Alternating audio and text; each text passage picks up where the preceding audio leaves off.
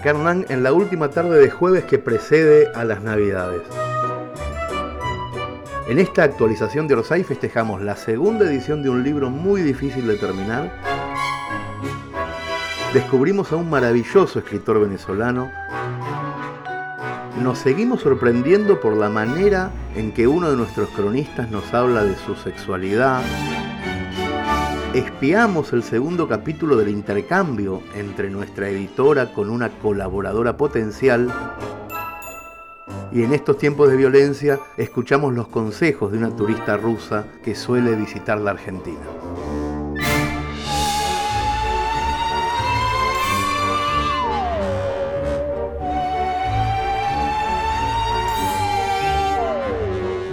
Para empezar, como decía, festejamos la segunda edición de una novela inquietante, tan inquietante que cuando dos personas descubren que leyeron este libro, la pregunta nunca es ¿te gustó? La pregunta es ¿hasta qué página pudiste llegar?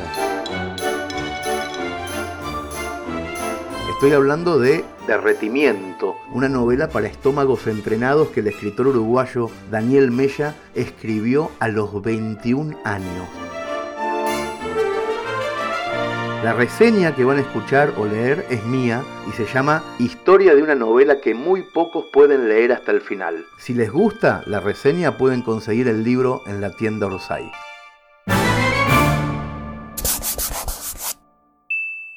Llegué a este libro por indicaciones de amigos. Yo sabía que Derretimiento era una novela de culto en Montevideo y un día me encontré el librito en una librería de la ciudad vieja. Empecé a leerlo en el hotel, sentado en el baño, y después de cinco páginas lo tuve que soltar. Raro. La sensación fue como si hubiera leído dos horas. Tenía la cabeza como un tambor. Al día siguiente lo retomé ya en Buenos Aires y entendí lo que pasaba. El autor estaba experimentando conmigo, a ver hasta dónde yo podía leer de un tirón. O eso me pareció, porque después empecé a investigar a Mella, al autor, y ahí descubrí que había escrito Derretimiento a los 20 años. Y entendí que no estaba experimentando conmigo, sino con él mismo. A esa edad, si escribís de esa manera, o estás a punto de suicidarte o estás muy mal de la cabeza. Las imágenes de derretimiento son impresionantes. Del verbo me da impresión. Igual pude terminar la novela, lo hice en seis momentos diferentes, muy puntuales, y los dos pasos finales fueron demoledores. Era como meter la cabeza abajo del barro, sabiendo que hay que aguantar un tiempo sin respirar. Cada vez que yo salía a la superficie, las imágenes que me había dejado Daniel Mella eran como garrapatas que había que soltarse del cuerpo, tremendo. Lo primero que supe cuando terminé el libro es que había que editarlo en Argentina. Lo segundo que quería conocer al autor. Así que lo llamé a Chiri para contarle que existía un tipo que se llamaba Daniel Mella, que estaba loco, que era uruguayo, que había escrito una novela increíble a los 20 años y que después había hecho silencio durante una década entera. Le dije que tenía más o menos nuestra edad, que había que encontrarlo. Chiri me contestó enseguida, me dice, Mella, Danielito, somos amigos, boludo. Ahora lo llamo y le cuento que sos fan. Me da mucha bronca cuando Chiri me contesta con ese tono de superioridad. El boludo había conocido a Daniel Mella en 2014 en un festival de literatura que se hizo en Balizas, Uruguay. Habían estado ahí con Mayral y con otros escritores de esa generación, fumando porros, jugando a que todavía eran jóvenes. Por lo que sé, Chiri solamente había leído algún cuento suelto de Daniel, pero nunca había llegado a leer Derretimiento.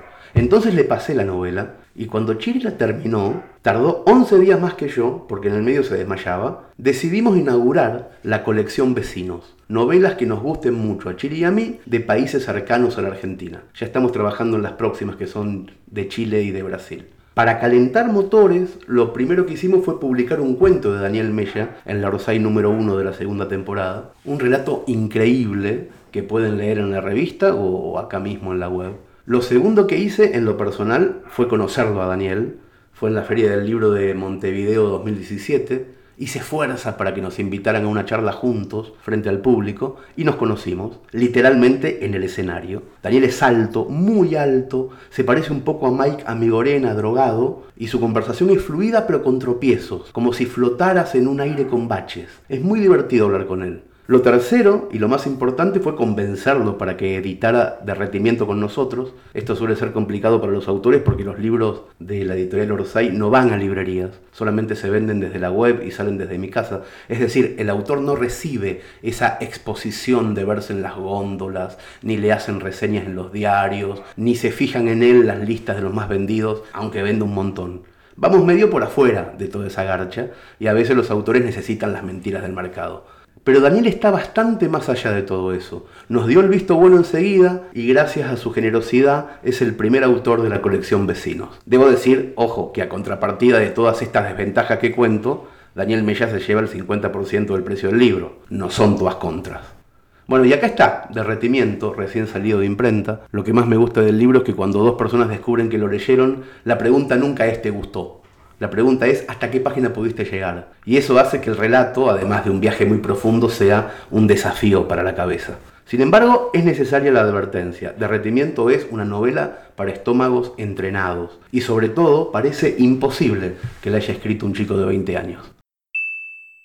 Para cerrar esta presentación, con Chiri le pedimos a Daniel una adenda, es decir, que nos contara de qué manera lo escribió, cuándo, por qué, y también nos dijo que sí. Esto fue hace dos días. Daniel quiso empezar a contarnos la adenda en audio, pero en el balneario donde está empezaron a martillar. Cuando paró el ruido, Daniel le dejó a Chiri este mensaje. Chiri, te iba a empezar a leer ahora que paró el del martillo y como podrás apreciar empezó el de la bordeadora. El del martillo paró cuando le decía íntimamente y profundamente que se martillara un huevo y a este ya le decía que se bordeara también un huevo, pero eso va a ser más complicado, hay que ser más torpe. Así que de este leo la adenda con el ruido de fondo del balneario, así queda como con ese toque naturalista y costumbrista. Si no, voy a esperar un ratito a ver que termine. Después de ese mensaje pasaron solamente 12 minutos y llegó el audio final. Yo no quiero pensar que haya ocurrido nada parecido a las cosas que pasan en derretimiento, pero el audio llegó con un sonido impecable, como si el tipo del martillo y el de la bordeadora hubieran desaparecido, misteriosamente.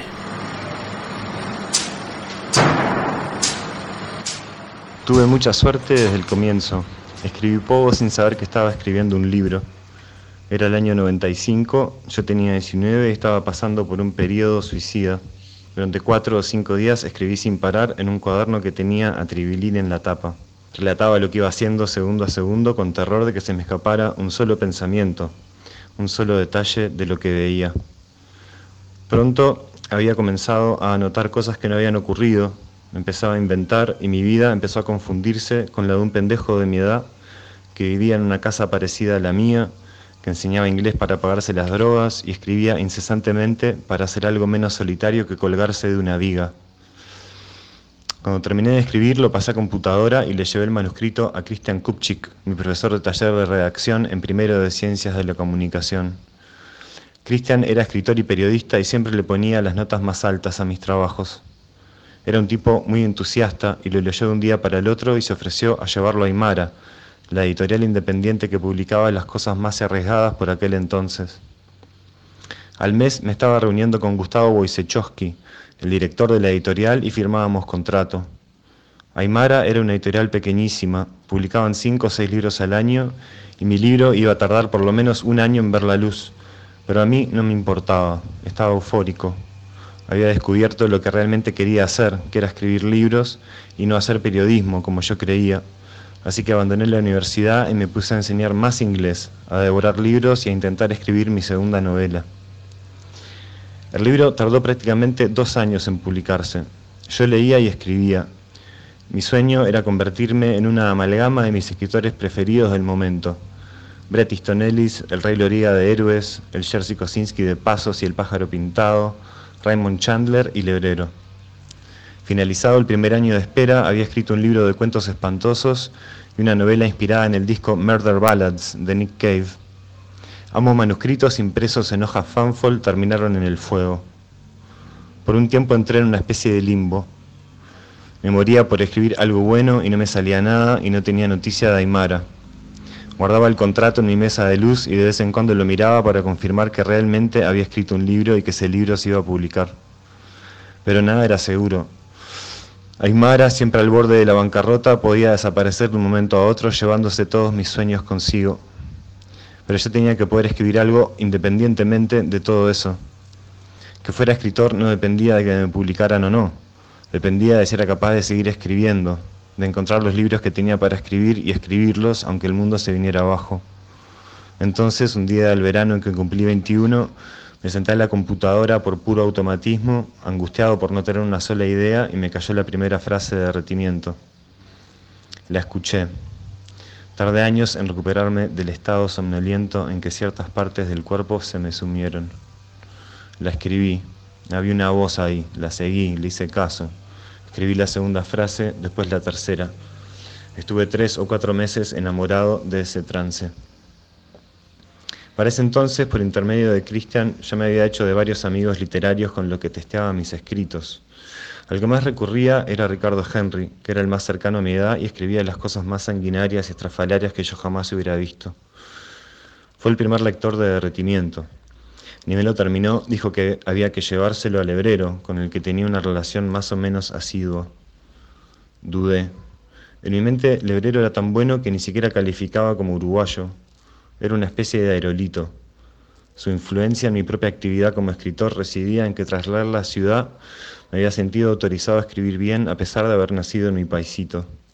Suena estúpido, pero mis lecturas hasta el momento eran principalmente norteamericanas y europeas, y que un coterráneo hubiera sido capaz de elevarse y convertirse en un extranjero en su propia tierra fue un estímulo trascendente, al punto de que había robado una frase de la ciudad y la había plantado en el mismísimo comienzo del segundo capítulo de Derretimiento, bien a la vista. Concurrí a nuestra cita con aprehensión. Por algún truco psicológico, lo que menos me importaba era si el libro le había gustado o no. Lo que me daba pavor era que el más auténtico de los auténticos me acusara de ladrón. Lebrero no mencionó nada sobre la frase trasplantada hasta que, promediando la conversación, pareció acordarse. Para mi alivio, lo había tomado como un homenaje. También dijo que la novela le había resultado brutal y a continuación confesó que no había podido terminarla. Le había afectado físicamente y lo había dejado postrado toda una tarde. Luego dijo que yo era el mejor escritor que le había conocido personalmente. Yo, que prácticamente no había abierto la boca en todo ese rato, tampoco supe qué decir en ese momento porque él era claramente el mejor escritor que yo había conocido en persona. Con los años me enteré de que el hebrero solía regar a cualquiera con elogios sublimes y aquel recuerdo pasó de ser un orgullo secreto a significar poco y nada. Se convirtió a lo sumo en un motivo de rencor, aunque de vez en cuando me preguntaba si la suya no sería una estrategia. Si confrontar a los demás con su vanidad no formaba parte de la educación que impartía. No recuerdo mucho más de nuestra conversación. Yo estaba absorto en algo que iba más allá de las palabras que cruzábamos.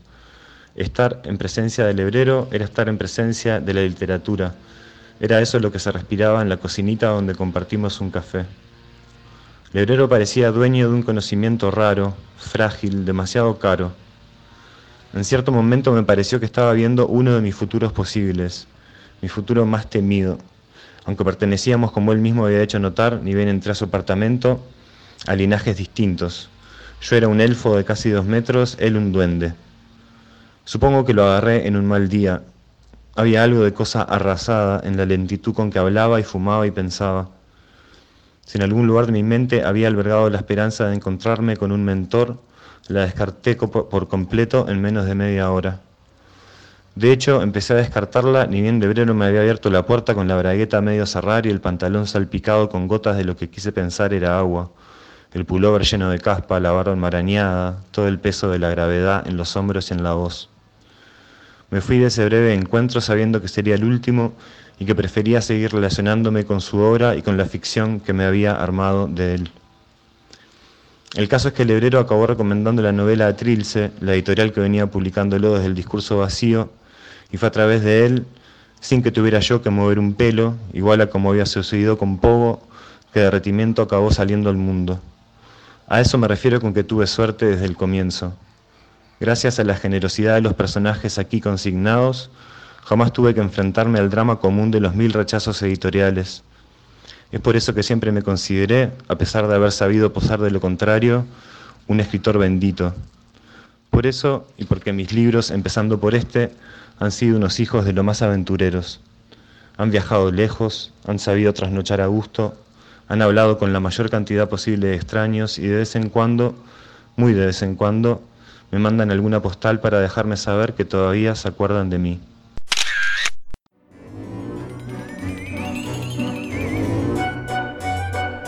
Seguimos con otro episodio en la vida sexual de un joven con diversidad funcional. Él mismo se hace preguntas en estos términos. ¿Qué pasará con las demás personas con diversidad funcional? ¿Eyacularán apenas los rozan?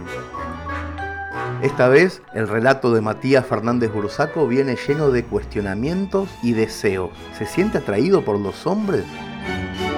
Este tramo autobiográfico se llama La orientación del cuerpo y transcurre mientras intenta convencer a su enfermero para tener un momento de privacidad y de placer. Mi enfermero de la noche, porque le usó el texto de que mi amigo Tommy me toca el pito, porque es homosexual, porque le hace pensar que quiere llevar a todos para su lado, piensa que me volví puto. Vos sos una repuntísima como yo, querida. Dice orgulloso y se cierra de piernas por la risa. Lo digo serio. No. Sí. No. Hace una semana volví a cucharear con Tommy. Acostado atrás mío, dijo que le excitaba que lo mirara de reojo y me empezó a pasar la lengua por la cadera. Fueron unos segundos y también le tironeó fuerte el pelo. El pito se le paró de nuevo. Mi hermano compró un balde de grasa y cocina empanadas tucumanas. El perro hizo piso en el piano. Mamá le limpia un baldazo y despeja la transpiración de su frente con la remera. No reaccionó por la nota. Esas cosas son tuyas, mi amor. Mami no se mete, dijo mientras le acomodaba la pistola en la botella para pis. Está trabajando todo el tiempo para mantener la limpieza. Nadie la ayuda. Y ahora, como todas las noches, suena el timbre. Mi casa es la casa del barrio. No es hora de que vengan los testigos de Jehová a bendecir. Son los amigos que entran por el patio. El cielo estrellado me hace sentir menos chico. Leí tu nota, saluda Iván. Ahora sé que te sopla en la nuca. Ya me daba cuenta de que estabas pateando la puerta del closet. Sos re punto amigo, salta Fabi. Toca el timbre otra vez. Es Tommy. Ahí está tu macho, señala mi enfermero. Hace unos meses volví a salir con Palermo y me recibió con una película de porno gay. Puso dos veces una escena de Netflix en la que un hombre de barba blanca y pelo parado era penetrado. Un oso, el tipo de hombres que le gustan, grandotes, piernas y pechos peludos. Primero cerré los ojos porque no podía tapármelos. Después los abrí un poquito y después bien grandes. ¿Desde cuándo Netflix muestra partes íntimas? Me contó sobre shibari, una técnica masoquista y sexual para atar a una persona del techo con sogas. Lo quiere probar. Me dijo que su novio se puso celoso al saber las cosas que hacíamos como viajar abrazados en auto o dormir juntos en calzones. Que Let's le preguntó si le había vaciado, si le tocaba el pito y le sacaba la leche por las noches. Te voy a convencer, vacila, me da palmaditas en la cola. Vas a sacar tu costado homosexual. Te gusta la cremita. Toda. Mi enfermera de la tarde odia a los bolivianos. Es que no me gusta, explica. Así como a te gusta el arroz. Me pone las zapatillas coloridas al revés.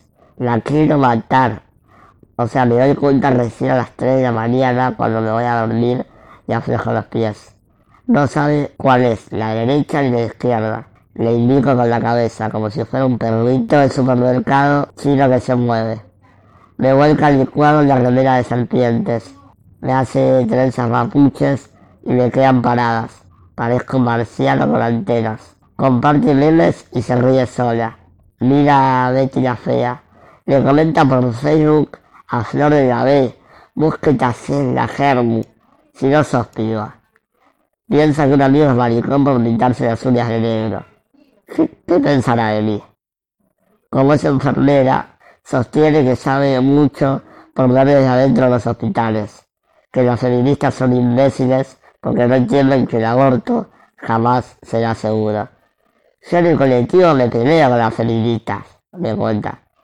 Porque el aborto no es para abrir las piernas, es para que no sigan muriendo tantas mujeres. Nunca hay seguridad en eso.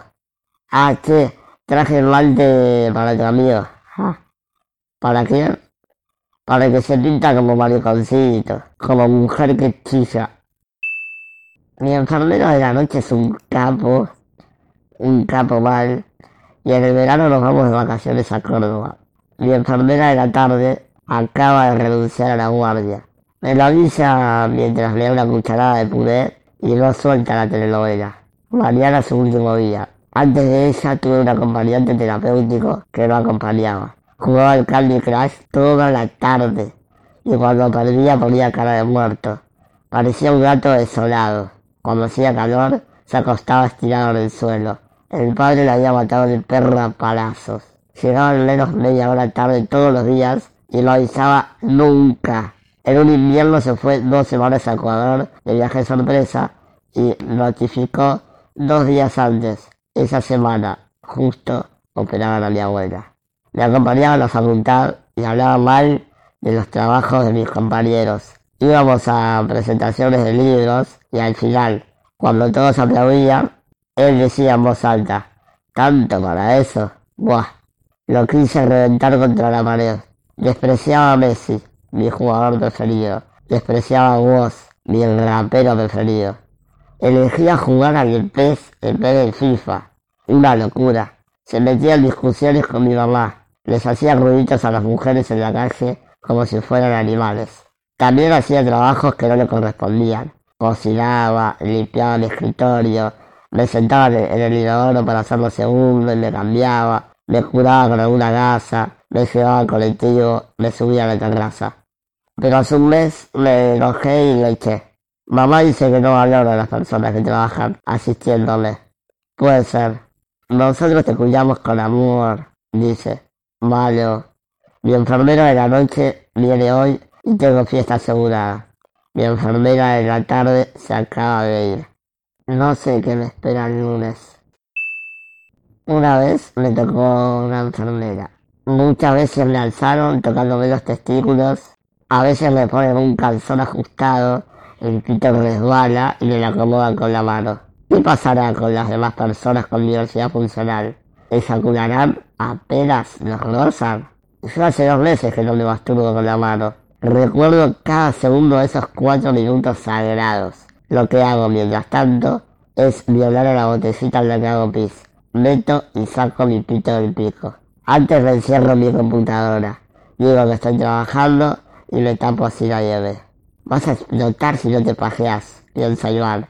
Es jueves, nos reunimos. Yo te ayudo, a Tony. Nada, mentira, me da paja. ¿Te da paja? Yo quiero una. Mi enfermero de la noche va mucho al baño. No sé si la caca tiene que ver con que te rompan el culo. Ayer le dijo algo que me dio risa. No soy ni pasiva ni activa, soy versátil. A mí todo lo que tenga que ver con la cola me da rechazo.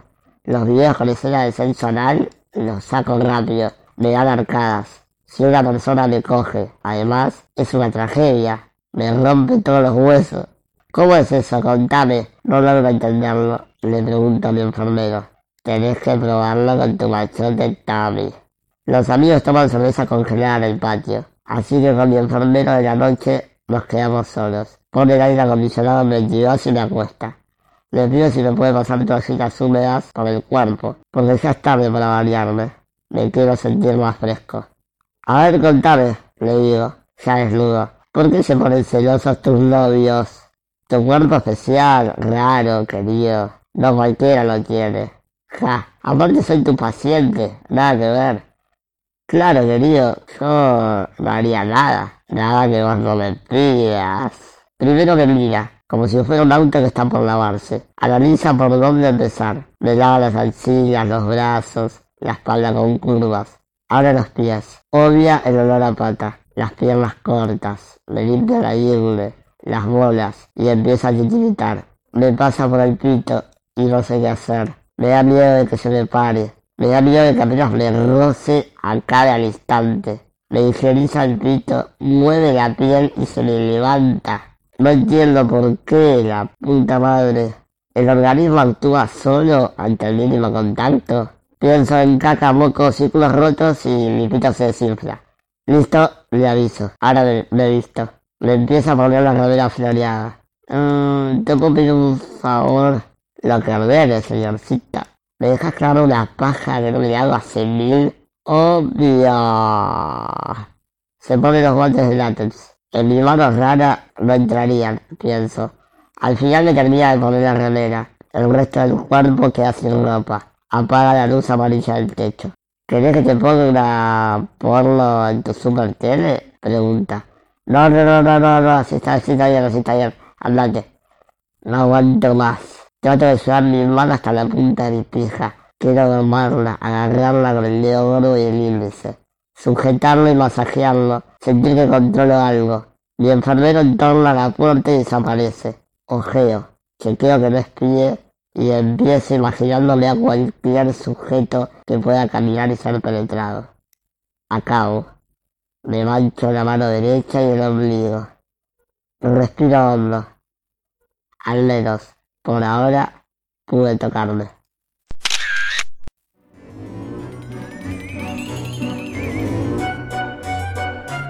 Como quizás recuerden, desde la semana pasada la periodista Ángeles Alemandi y nuestra editora Josefina Licitra iniciaron un largo intercambio de mails.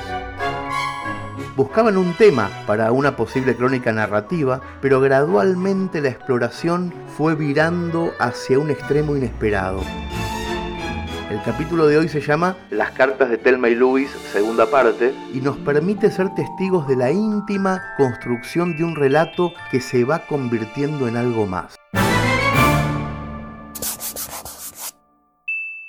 Recién me acordaba de Vagabunda, mi libro Amuleto de Fernanda García Lao. Es un libro especial para mí y creo que si no lo leíste ya, es ideal que lo leas en algún momento. Habla de las mujeres y la fuga es absolutamente Telma y Luis. ¿Alguien para tu pago en breve? Te lo puedo mandar. Por lo demás, ve a buscar tu ovni. ¿Quién te dice? La fuga no sea en auto, sino en plato volador. José, apenas tenemos una pareja de amigos en el pueblo. Tienen una beba de ocho meses. La empatía nos mucho por ese lado. Marcio es de Jacinto Arauz, el pueblo de al lado, de donde es Raúl Dorado. Marcio conoce a Dorado y sabe de su encuentro con un ovni en 2002. Me dijo que ese plato tenía el tamaño de un silo, confirmó que le chupó el celular a Dorado y juró que después del episodio el viejo se curó del corazón. En ese tiempo, me dijo Marcio, en La Pampa se reproducían como hongos las historias de animales atacados por chupacabras o superratones. Marcio me contactó con Jorge Román, maestro mayor de obras, profesor y aficionado al tema.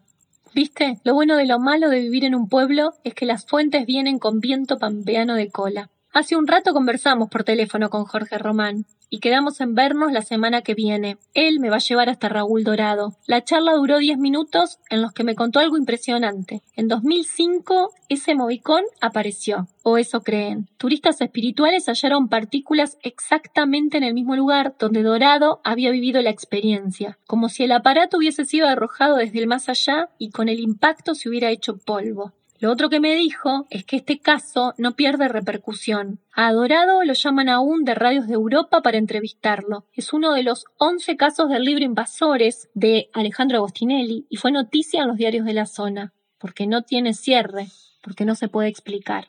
Esta mañana, antes de hablar con Román, yo había manejado 40 kilómetros para ir al hospital de Guatraché, porque en General San Martín el ginecólogo viene una vez por mes. Necesitaba verlo ya que tengo un nódulo en la mama izquierda. Apenas dos meses atrás, antes de dejar Buenos Aires, me hice eco y mamografía. Migré con la tranquilidad de que no era para preocuparse. Debería hacerme control en seis meses. Pero la cosa creció. Me palpé un ganglio en la axila. Sumé el antecedente de mi mamá y exploté con ese miedo materno a morirte y dejar a la cría sola. Al especialista no le gustó nada. Quiere punzar, hacer una biopsia, ver qué es eso.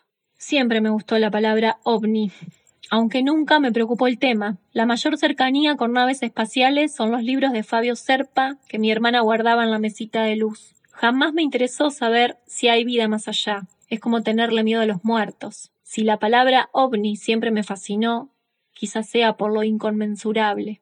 Cuando corté con Jorge Román Horas después de haber ido al médico, lloré. De algún modo yo sentía un objeto no identificado incrustado en mi mama. Lo que necesito ahora, como nada en la vida, es que la ciencia me lo explique todo. Entonces la cinta de Moebius hace su enrosque, y pienso que si de verdad Raúl Dorado tuvo esa cosa enfrente, vivir con esa falta de respuestas debe ser como mínimo agobiante. Ya me contará. Un beso, Ángeles. Postdata. Estaba averiguando para comprar el libro en Bahía Blanca, pero la punción se hará en Buenos Aires. La semana que viene seguramente. Ahí lo voy a conseguir. Postdata 2. No sé qué tan prudente sea contar el tema médico, pero ay, es parte de mí hoy.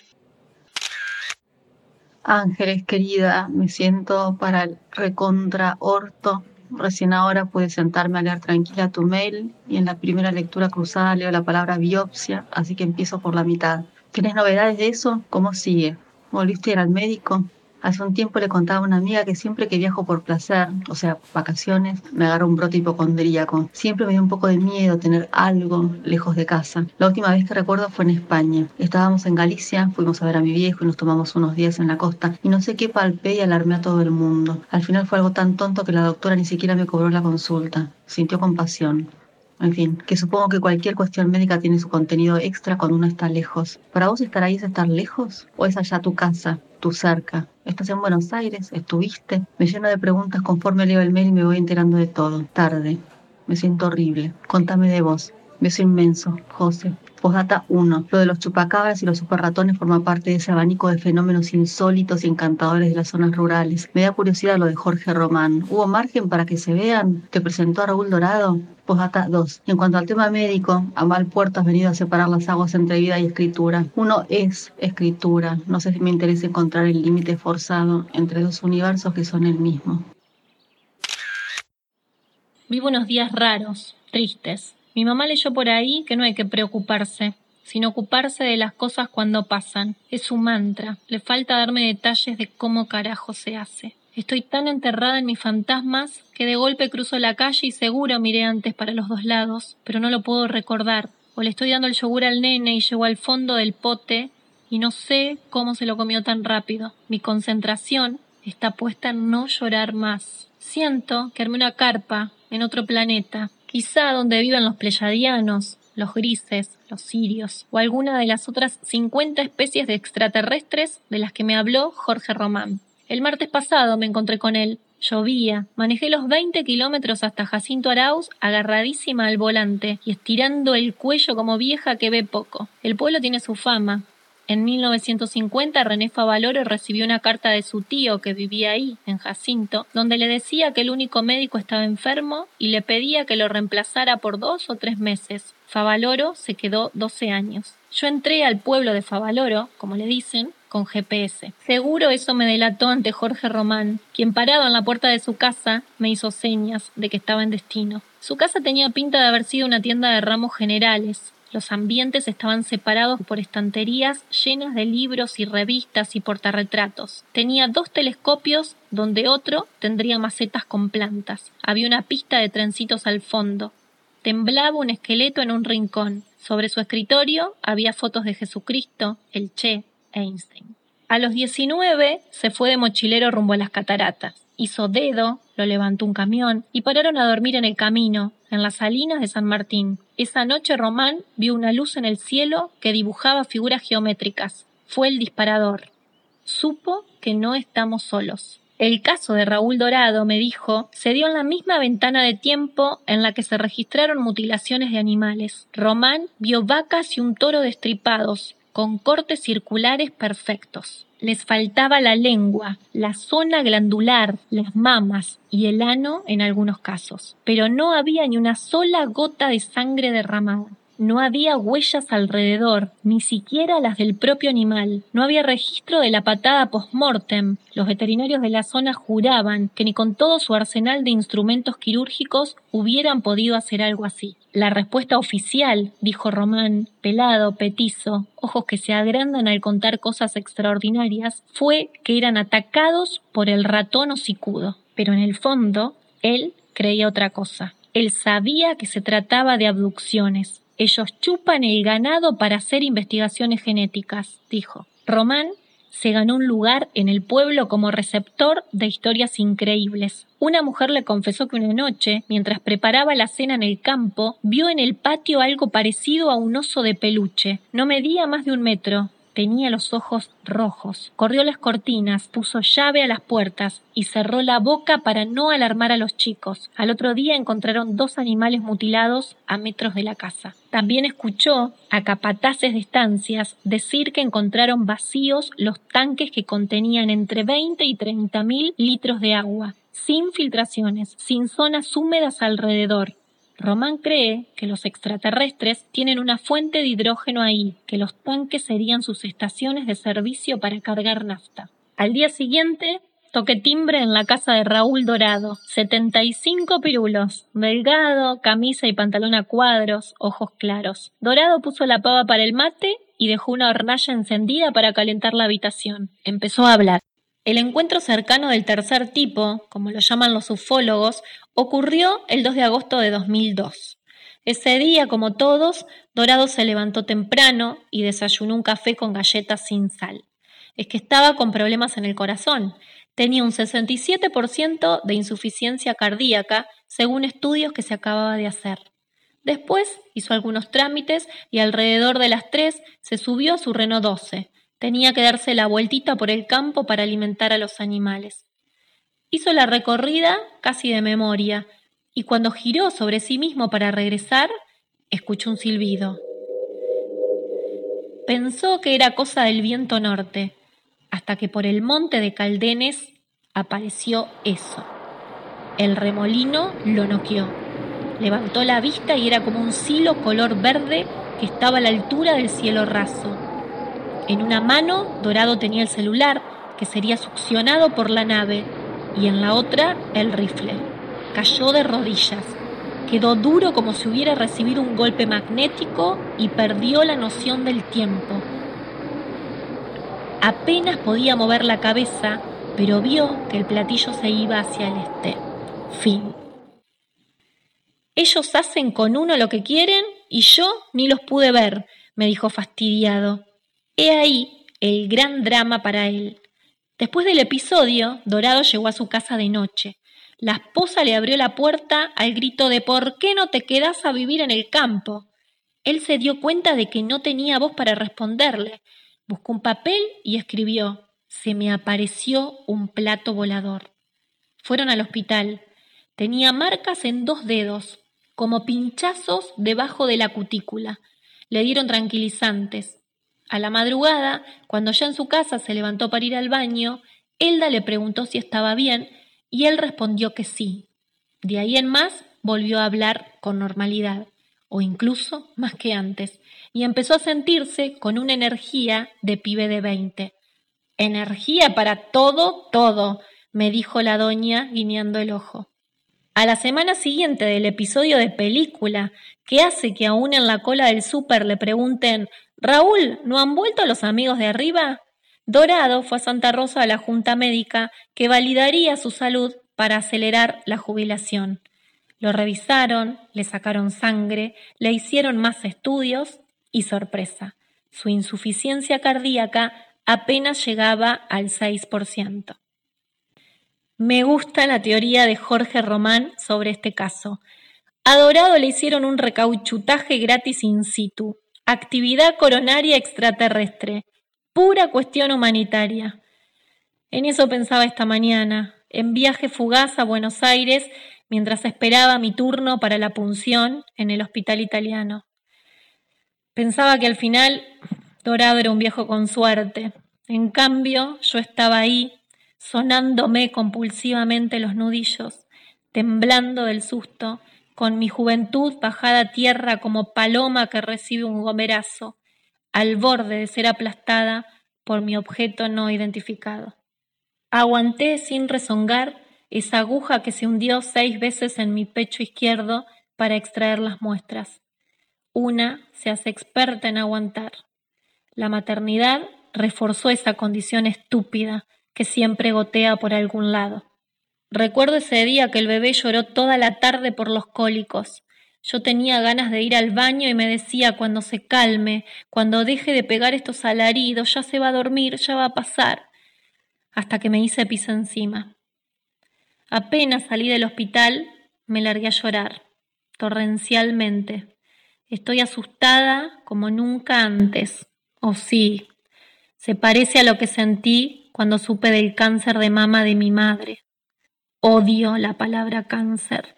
La odio porque tiene el descaro de llevar acento en la A, como si no fuera ya lo suficientemente grave.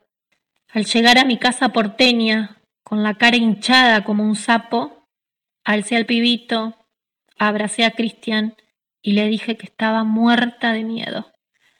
Él me contestó, todos tenemos miedo.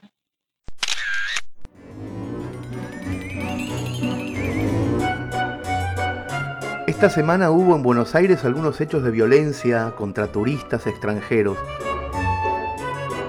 Recuperamos para equilibrar estos 20 consejos de una bailarina rusa para viajar a la Argentina. Los escribió María Kolmakova, una joven traductora y bailarina de San Petersburgo que adora venir de paseo a la Argentina.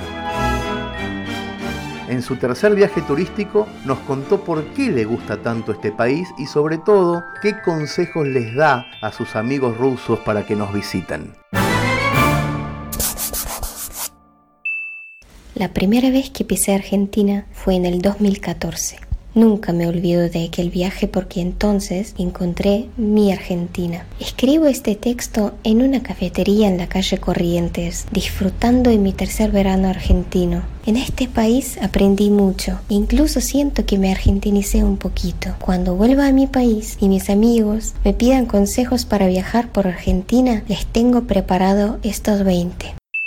Allí. Al hacer sus primeros pasos en Argentina, relájense. Comparando con Rusia, acá la gente sabe andar sin nuestro estrés. Ellos saben disfrutar la vida a pesar de la devaluación tremenda y nosotros nos quejamos de la nuestra. Ellos tienen una inflación que podría causarle un infarto a cualquier persona de Europa, pero ellos pueden disfrutar a pesar de eso, aunque no sepan cómo será el día de mañana.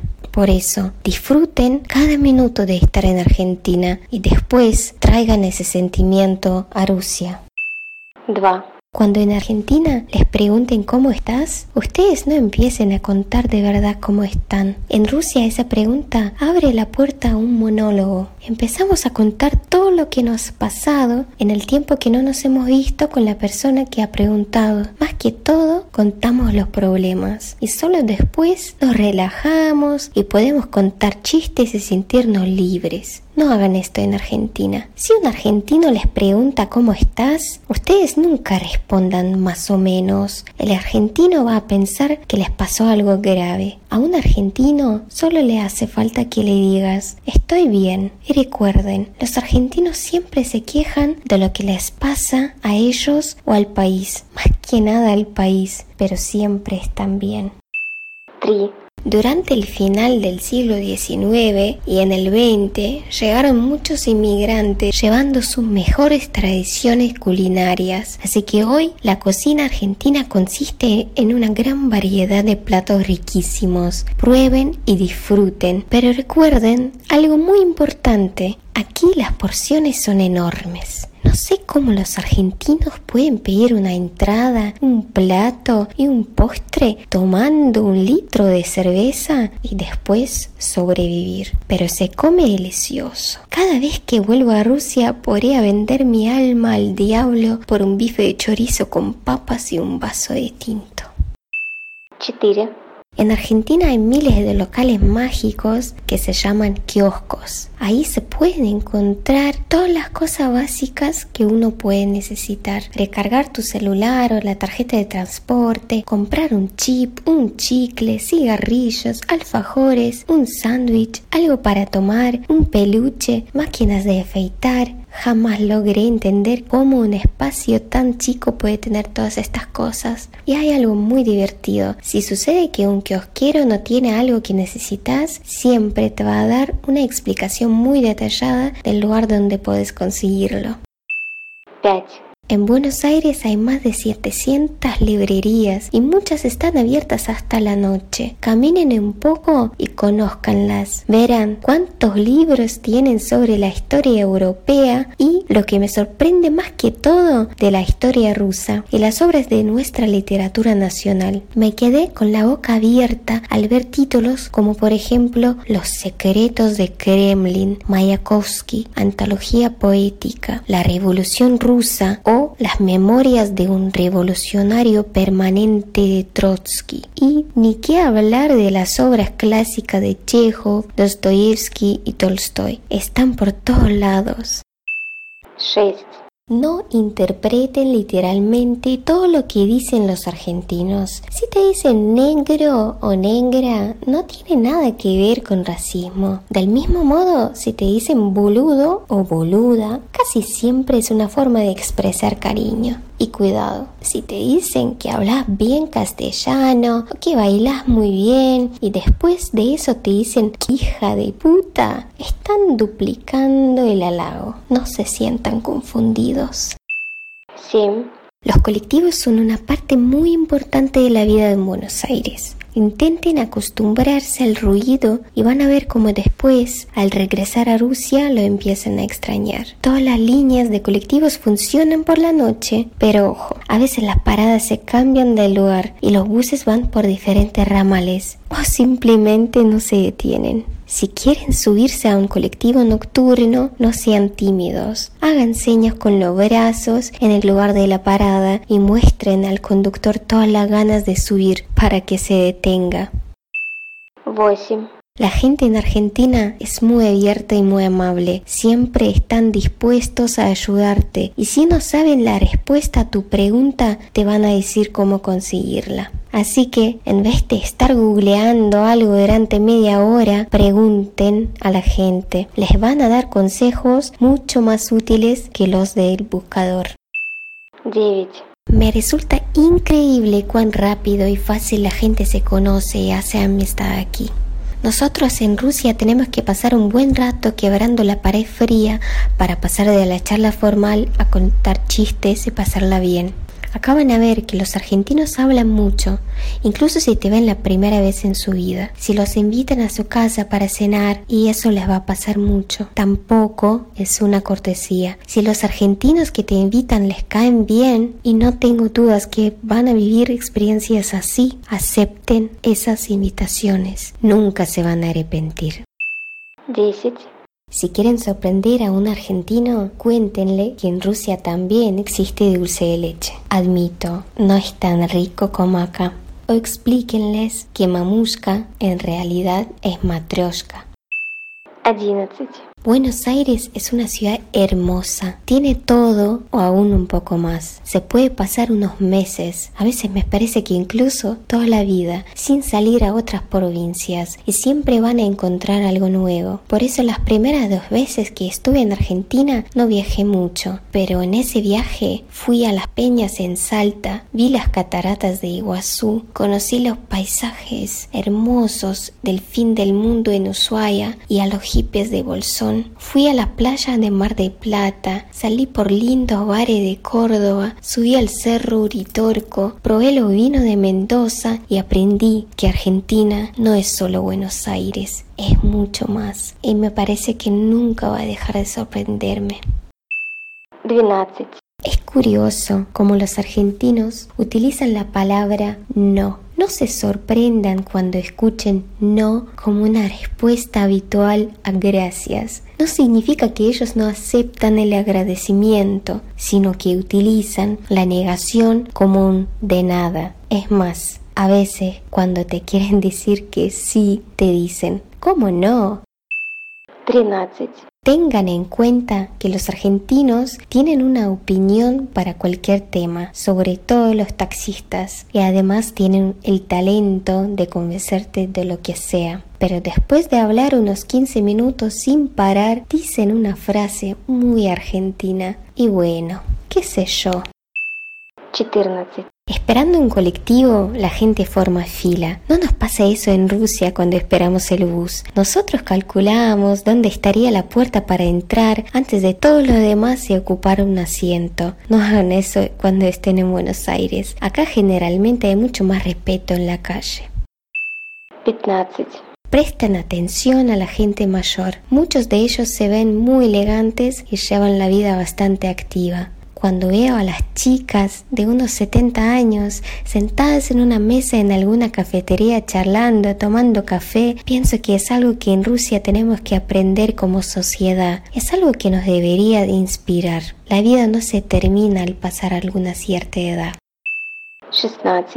Entre muchas cosas que tienen que probar en Argentina, hay una bebida mágica que se llama Fernet. A mucha gente que la prueba la primera vez le parece amarga como un medicamento, pero les voy a dar un consejo. Aunque no les haya gustado la primera vez, vuelvan a pedir. Mucha gente se enamora del Fernet desde el segundo vaso. Y van a ver, cuando vuelvan a Rusia, le van a explicar a los barman cómo se hace el Fernet con coca. Hace cuatro años, viajando por Argentina, me fijé en una moda que me pareció muy extraña. Las chicas llevaban sus mochilas adelante. Yo estaba desde hacía muy poco aquí y no podía entender por qué lo hacían de ese modo, si la mochila fue creada para estar en la espalda. Después lo supe. Buenos Aires, a pesar de ser una de las ciudades más lindas en el mundo, no es la más segura. Por eso, sobre todo amigas, las mochilas adelante. Recuerden que una copa de vino en Argentina es literalmente una copa llena de vino. Nada que ver con otros países donde te sirven 125 mililitros. Y a veces acá una botella te cuesta menos que dos copas. Sepan esto, los argentinos no son avaros. Otra cosa que hace la vida en Buenos Aires impredecible, a veces el subte no funciona, porque algunas líneas pueden estar interrumpidas. Para una persona de Europa, esta situación es sinónimo de apocalipsis, pero no se pongan nerviosos. Ustedes miren lo que hacen los argentinos y hagan lo mismo. Ellos salen del subte y van a la parada del colectivo, tranquilos, sin maldecir a nadie y formando filas.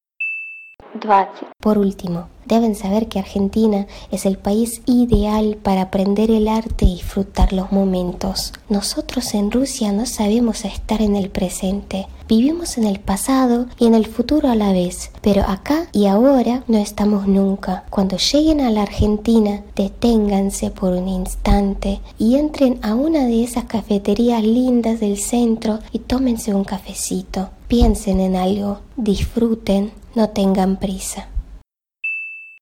Hablando del café, se van a sorprender cuando pidan un café y después de unos minutos el mozo les traiga también una galletita, un vaso con agua y a veces incluso un jugo de naranja. Y no, no lo van a cobrar más. Es gratis. Lo que pasa que los argentinos quieren que te sientes, que mires todo y que disfrutes del momento.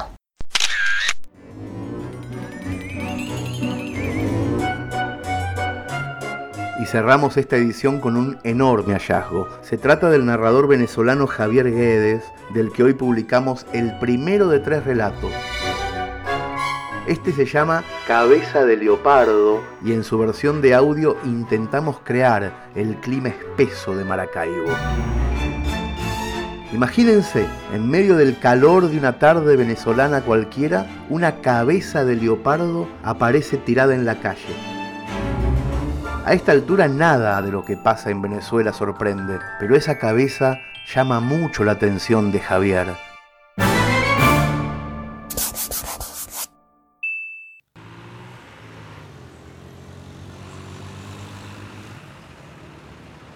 El 9 de marzo, no importa el año ni el ardor que se acumulaba, amaneció muy cerca del edificio donde vivo la cabeza solitaria de un leopardo. Yo sé que ustedes saben de qué color es ese animal cuando abre las fauces, por eso no tengo que decir de qué tamaño era. Del cuerpo nunca se supo nada. La cabeza estaba dispuesta en medio de la calle, mirando hacia el cielo, como buscando perdonar a Dios después de todo lo ocurrido en el siglo XVI. Cuando yo la vi, ningún otro bicho se había acercado todavía para comenzar a devorarla. Los descomponedores de la cadena trófica de Maracaibo estaban de huelga esa mañana, porque el menú no podía variar tan drásticamente y sin ningún aviso. Ni siquiera los amuros apetitosos de los últimos meses de desaseo de la ciudad habían metido sus picos en la escena. La cabeza brillaba con una luz propia. Se encontraba en una actitud amenazante, pero con la esperanza de que en cualquier momento su cuerpo comenzaría a regenerarse para convertirse en otro animal. La sangre estaba fresca y creaba una mancha densa que comenzaba a tragarse el asfalto. Si hubiera traído conmigo una cámara, tendría una foto para mostrárselas. El crimen tuvo que haber ocurrido en horas de la madrugada. Todo parecía muy reciente. Todavía se podían ver los movimientos y las huellas dibujadas en el aire. Quise acercarme y enfrentarme como lo hubiera hecho mi padre, pero parecía muy raro que nadie más acometiera el hecho con un teléfono. Por eso detuve mis reacciones naturales. No me quería ir de boca ante un suceso de esta categoría zoológica. Me preguntaba por qué no tenían el mismo interés que yo de averiguar sobre esta extraña sugerencia del día. Sospeché de un artista de calabozo que tiene la costumbre de comunicarse con extravagancias performáticas en los espacios públicos del país, a manera de pacto con San Marcos de León. Por un momento pensé en los terraplanistas y que todos estaban actuando como en Australia para tomarme por loco, pero luego la situación se puso al descubierto. Nos encontrábamos hablando de la realidad, si es que pudiéramos afirmar su existencia. Digamos que sí, para no quedarme sin trabajo. A partir de este momento, la realidad existe y es una sola. Un animal que no está acostumbrado a que alguien lo saque a pasear al parque para que se deshaga de sus descomposiciones. No es un animal que pueda vivir aquí con nosotros, del lado más feo de La Paz. No aparecen cabezas de leopardo todos los días en esta evaporación de ciudad ni en ninguna otra. Una vez llegó un pingüino que trajo Salvador Garmendia en una pick-up, pero eso fue hace mucho tiempo, ya no cuenta.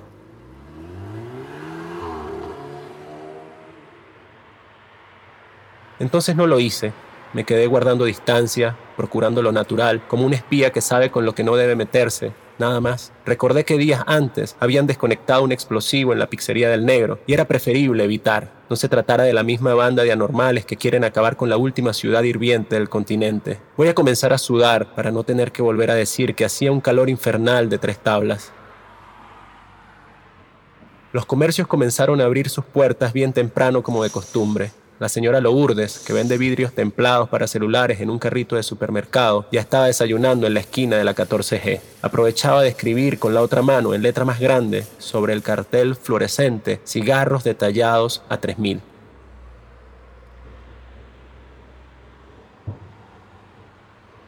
Algunos niños caminaban muy bien peinados en dirección a la escuela con sus uniformes planchados y las caras limpias. La cabeza estaba justo en medio de la vía por donde todos pasaban, antes del rayado del primer semáforo que da hacia el distribuidor.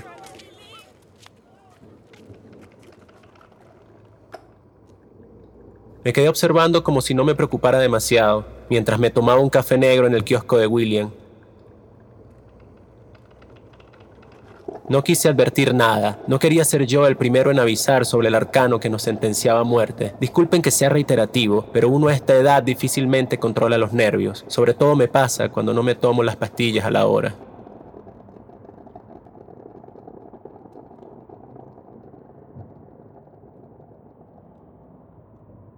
En algún momento alguien iba a gritar o aterrarse desde un auto, provocando un deslizamiento o un choque probablemente.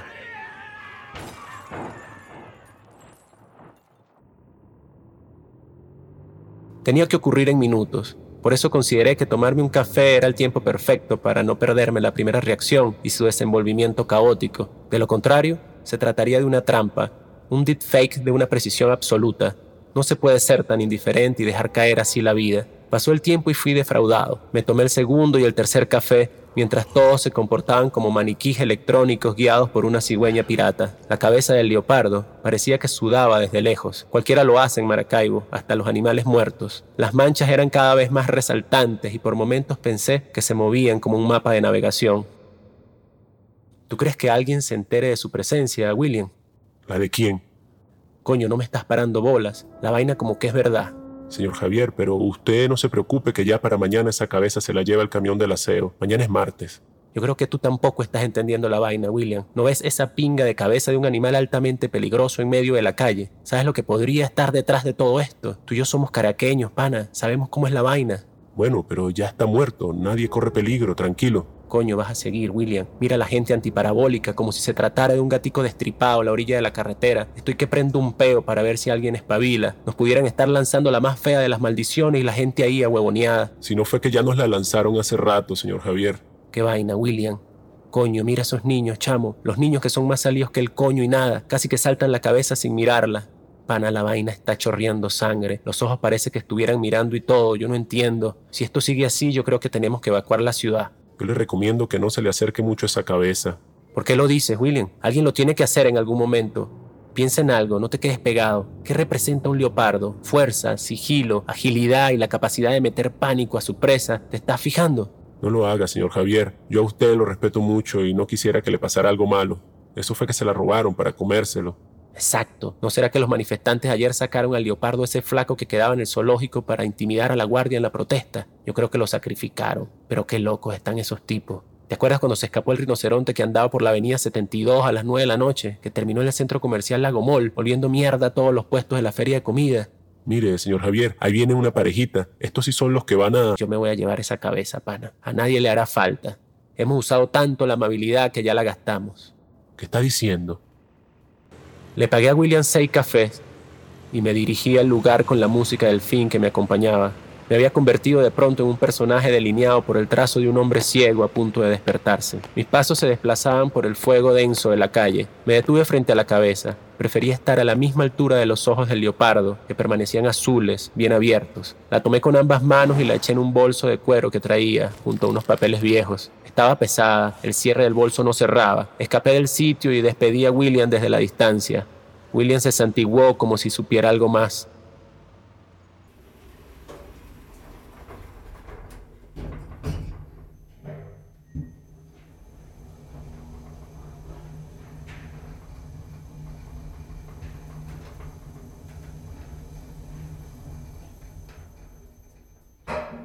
Llegué al edificio como de costumbre, sin mirarme en el espejo del ascensor, porque solo una cosa es más difícil que ser feliz, demostrarlo.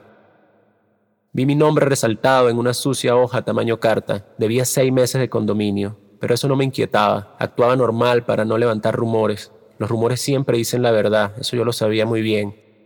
Abrí el departamento, me quité los zapatos para entrar, fui a la habitación, saqué la cabeza del bolso y la puse sobre la mesa de noche improvisada, junto a los libros de matemática y unas revistas Penthouse del año 92. Procedí entonces a restregarme la piel con un cepillo enjabonado, evité bañarme. No se desprendía ningún olor a carne descompuesta. Sin embargo, algunas líneas de sangre ya comenzaban a bajar por el borde de la mesa. Me acerqué de nuevo a la cabeza estaba intacta. Me serví lo que había quedado del almuerzo y fui de nuevo a la habitación para indagar sobre el asunto que me ocupaba. No parecía nada grave. Tuve la certeza de que se trataba de un juego pesado, nada más. Una ciudad caliente a punto de esfumarse, con la mayoría de sus aires acondicionados inservibles y con poca agua, trae consigo un código de muerte y desesperación. Eso es todo. Por tal motivo me puse debajo de la lengua las pastillas, decidí tomar los dos vasos de agua de siempre y acostarme.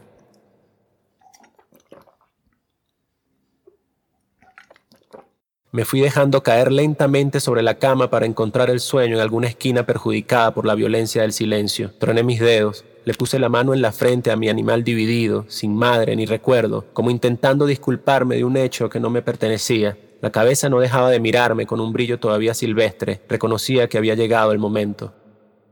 Observé todos los pliegues que se le hicieron sobre el cuero seco. Eran como reflejos de agua. No tuve otro pensamiento sobre el caso. Lo había decidido. Al día siguiente por la mañana la devolvería al basurero de la avenida 14G de las Delicias Norte. Había que dejar todo lo conocido en la tierra. No hacía falta poner ninguna denuncia ni alarmar a nadie con la noticia. Finalmente, llegaría al olvido montado en una grúa a arrasarlo todo. Cerré los ojos, el sueño no apareció tan rápido, pero me entregué al ardor. El reloj despertador marcó las 4 de la mañana cuando el calor fue mucho más intenso. Podía confirmar en ese momento que el oxígeno se replegaba contra las paredes, dejando un hueco en el centro donde yo me encontraba asfixiado como un cuchillo envuelto. Miré por la ventanilla y las nubes permanecían inmóviles, cuando de la boca del leopardo se escaparon varios sonidos bucólicos, con una especie de delay que rebotaron contra mi cuerpo. Los sonidos tenían una precisión fonética fulminante. Definitivamente eran palabras con un efecto robótico muy claro. El volumen fue suficiente como para estar alerta de lo que venía, así que tomé la cabeza con las dos y me la llevé a la altura de mi rostro. Parecía que nos reconocíamos después de siglos de amor, furia y languidez. Yo era el elegido, solo por esta vez. La cabeza cambiaba los matices de sus colores como la bola de una discoteca. Dirigí mi oreja sobre su boca todavía húmeda y lo pude escuchar en estéreo, en una voz gruesa y carrasposa como la corteza de un árbol viejo. Te contaré lo que va a pasar en Venezuela los próximos 20 años. ¿Quieres escuchar? ¿Quieres escuchar? ¿Quieres escuchar? ¿Quieres escuchar?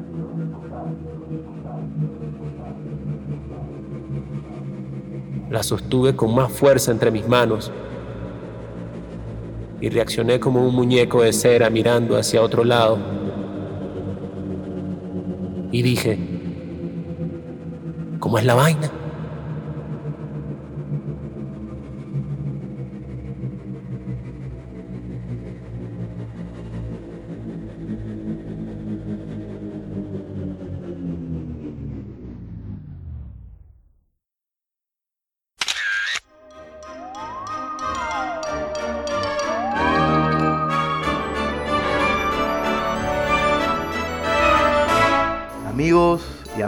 Ojalá que en las próximas fiestas de Navidad y de Año Nuevo reciban de regalo muchos libros. Si están editados por Orosai, mejor. Y si son ustedes mismos los que quieren regalar literatura, historieta, crónica narrativa, pasen por la tienda Orosai, que hay de todo. Todo es bueno y en estas fechas las ofertas son tremendas. Bienvenidos a Orsay. El resto del año somos un centro cultural. Pero en diciembre somos un shopping.